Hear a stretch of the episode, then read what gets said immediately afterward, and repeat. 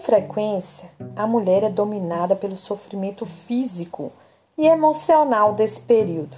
Ela tem uma carga energética poderosa que pode facilmente empurrá-la para uma identificação inconsciente com ele. Você é, então, possuída por um campo de energia que ocupa o seu espaço interior e finge ser você. Mas não é você de jeito nenhum. Ele fala através de você, age através de você, pensa através de você, vai criar situações negativas em sua vida de tal modo que ele possa se alimentar da sua energia. Já descrevi esse processo. Ele pode ser vicioso e destrutivo.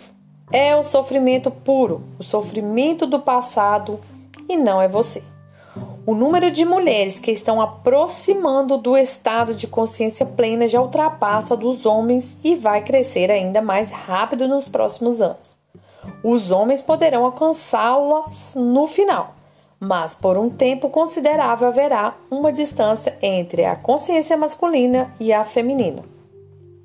As mulheres estão recuperando a função que é um direito natural delas, ser uma ponte entre o mundo manifesto e o não manifesto, entre a materialidade e o espírito. A tarefa principal agora, como mulher, é transformar o sofrimento de uma forma que ele não mais se interponha entre você e o seu verdadeiro interior.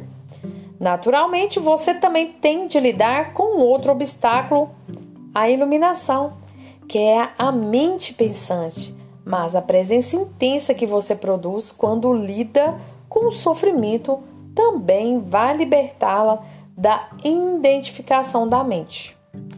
A primeira coisa para lembrar é que quando você construir a sua identidade em função do sofrimento, não conseguirá livrar dele.